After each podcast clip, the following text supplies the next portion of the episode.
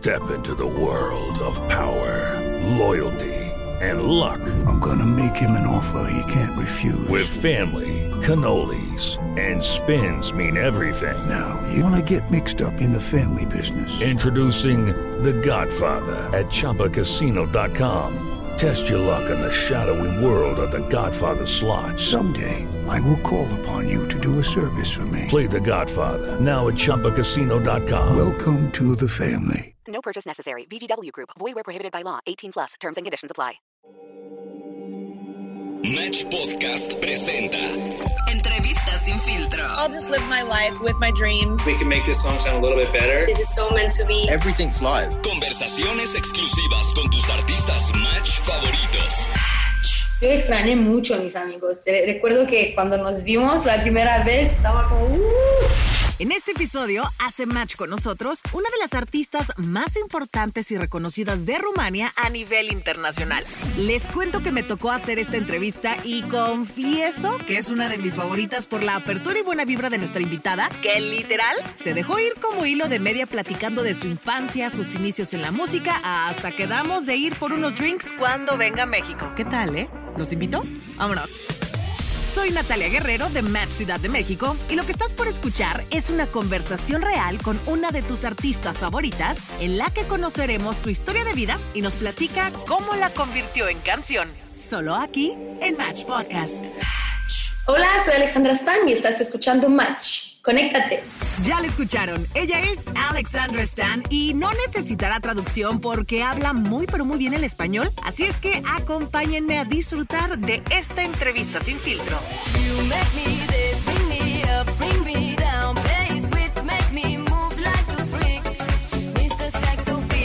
Alexandra, ¿cómo empezaste a, hablar español? Porque también hace unos años tuve la oportunidad de, de conocer a Ina y de entrevistarla. Y las, bueno, o sea, yo le decía, ¿cómo aprendiste español tú? ¿Tú cómo aprendiste? Cuéntame. Creo que igual que Ina de novelas, porque en nuestro país las novelas son muy populares, te digo, es, es que yo crecí con Talia, crecí con Fernando Colunga, con, uh, no sé, Edith González, uh, que Dios le bendiga, y la, no sé, con todas, ¿sabes? En, en, nuestro país es un gran fenómeno y toda la gente sabe hablar un poco español. Es, no es tan diferente de nuestra lengua, nosotros también uh -huh. somos latinos y es muy fácil para nosotros de, de hablar y es muy diferente, no sé, que otros que otras lenguas, por ejemplo, italiana. Italiano. No es tan fácil, no es tan fácil para, para mí, pero español es muy fácil. ¿En serio? Sí, sí. Italiano es un poco, o portugués, portugués es muy difícil. Tengo una pregunta, Alexandra. Tú cuando eras niña, ¿con qué soñabas?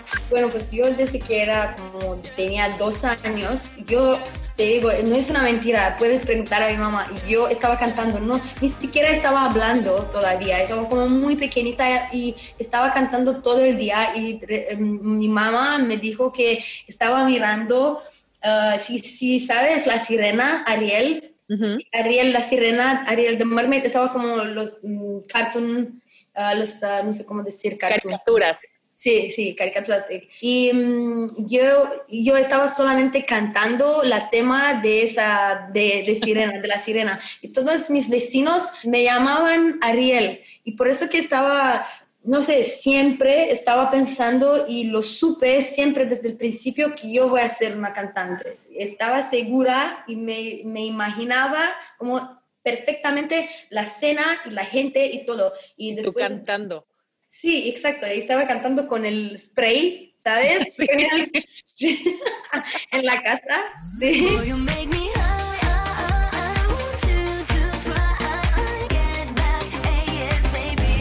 ¿Y cómo fue esta formación desde niña en la música? ¿Fuiste tal vez a clases de baile, instrumento, de canto? ¿Qué fue lo que hiciste desde niña? Platícanos también esa parte de ti, Alexandra.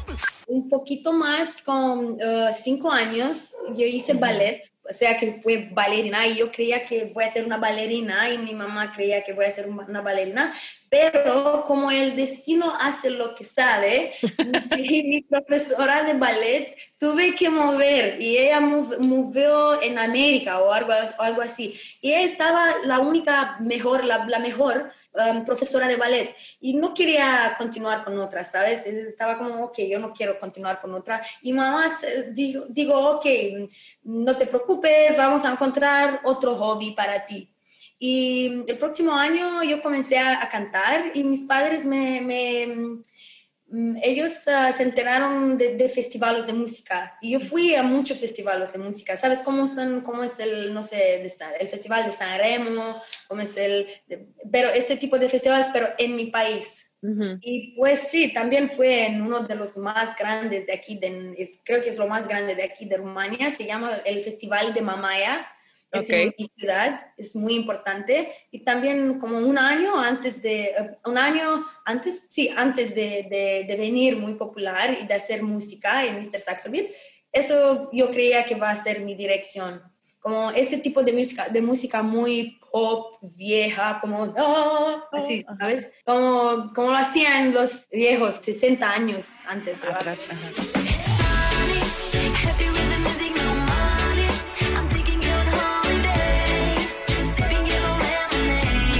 Y hablando de hace 10 años, que te lo cuento de manera personal, Mr. Saxo Beat, y no es porque esté hablando contigo, Alexandra, te lo tengo que confesar, fue una de las canciones que, que de verdad marcó mi época hace 10 años, pues yo tenía 22 años. Y la verdad es que era lo que yo escuchaba en la disco, en las fiestas, la que poníamos y nos poníamos a bailar. Después de tener ese tremendo éxito con Mr. Saxo Beat, ¿qué es lo que sigues aplicando hoy en tu vida laboral? Porque algo debiste de haber aprendido hace 10 años. ¿Y qué es lo que dices? Esto me funcionó, creo que me puede seguir funcionando y me lo quiero llevar, ya sea en la cuestión personal y profesional. Pues créame que el principio yo quería enterar qué es lo que lo que ha hecho Mr. Saxo Beat tan gran éxito. Y por unos años yo traté de enterrar eso, ¿sabes? Pero um, desde, no sé, ahora mismo creo que lo más importante es la energía, ¿sabes? Es de tener lo mismo uh, entusiasmo. Cuando, cuando haces la música es como es como la primera vez, porque yo cuando com comencé con Mr. Saxo Beat, estaba como mi segundo canción, como no tenía nada de perder en la música, no tenía un nombre, no tenía una carrera, no tenía nada, estaba como 22, 21, algo así, y solamente quería cantar, y sabes, y ahora desde eh, 10 años, después de 10 años, me siento igual, ¿sabes? Me siento como Uh, no tengo nada de perder, nunca voy a perder nada, puedo intentar que quiero, todos los tipos de música, solamente quiero hacer buena onda y buen, buenas vibras y algo así. ¿Cuál fue tu primer acercamiento en cuanto a la música latina o estos sonidos reggaetoneros que sabemos que hoy la música latina suena en todo el mundo, pero para ti, ¿cuál fue tu primer acercamiento?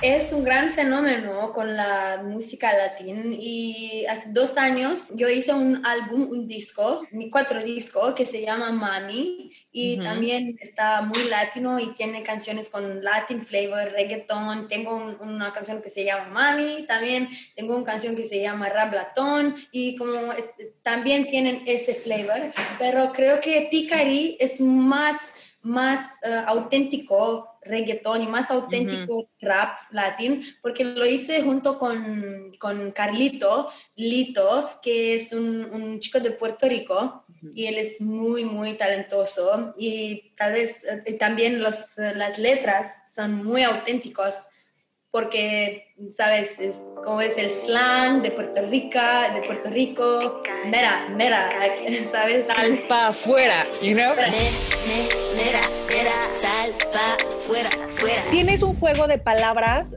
que me gusta mucho porque es ticari, ticari, y dije, dice chicari como chica rica al final como que suena, ¿no?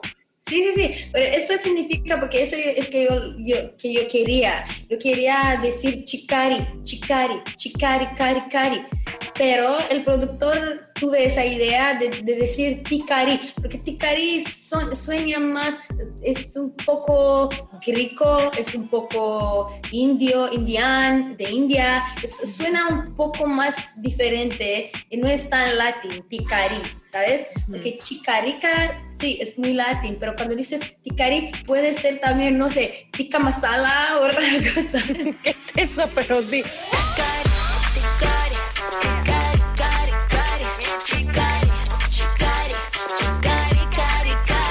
Cari. Alexandra Stan, gracias por estar en Match, en toda la cadena Match, en esta entrevista sin filtro. Creo que nos vemos en persona, como en directo, real. Adiós, Alexandra. Esto fue una conversación real, una entrevista sin filtro con Alexandra Stan. Yo soy Natalia Guerrero de Match Ciudad de México y nos escuchamos en un episodio más de Match Podcast.